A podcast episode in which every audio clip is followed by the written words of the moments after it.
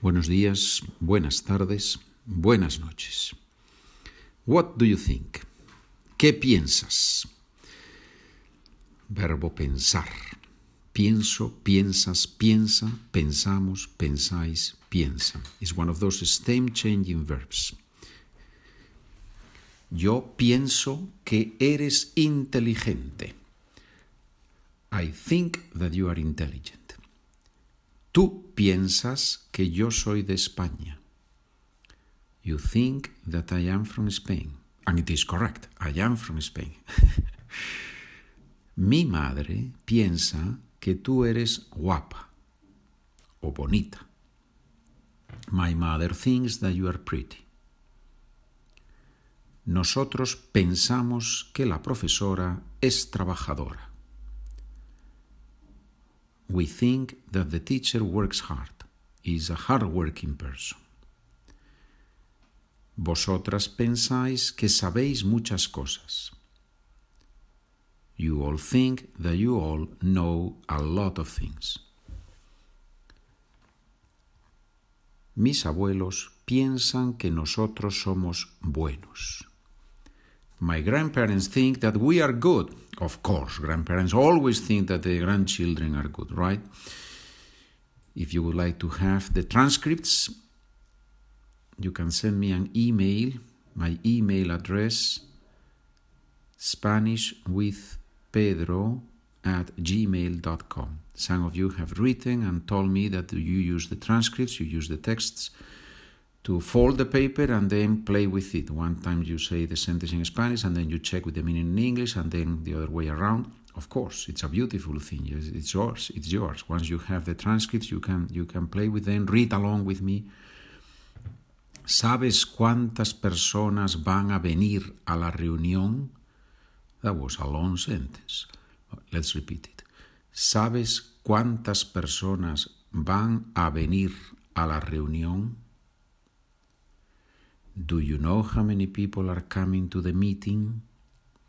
Careful with reunion in English is not reunión in Spanish. It, it can be, but it's not only. Reunión in Spanish is all sorts of meetings. While I think a reunion in English has more the idea of a family reunion, a school alumni reunion, this type of things, right? But in Spanish, no, it can be a, any meeting, can be a reunión.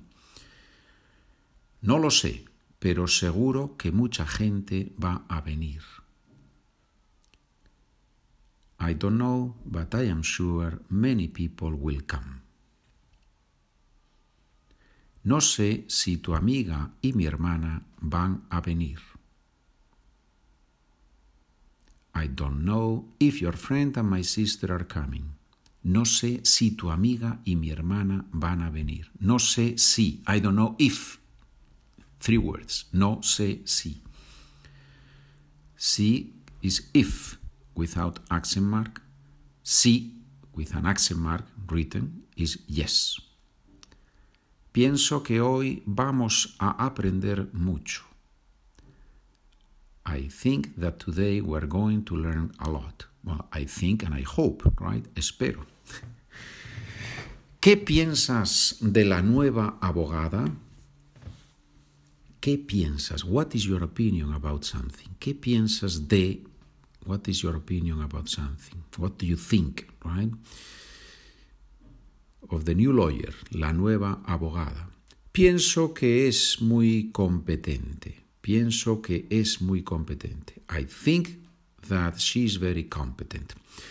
This that in English it's optional as you know. I think that she's very competent or I think she's very competent. You know that better than I do. But in Spanish, this that, this que is not optional. Pienso que es muy competente. If you have a sentence as a clause, a second clause, a subordinate clause, you need the que. Pienso que es muy competente. English, Spanish, inglés, español, señores.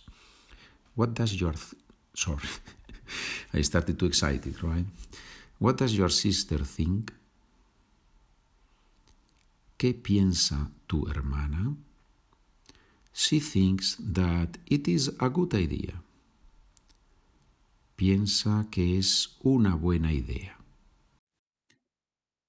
If you are a subscriber, please go to the next episode, which is the second part of this episode.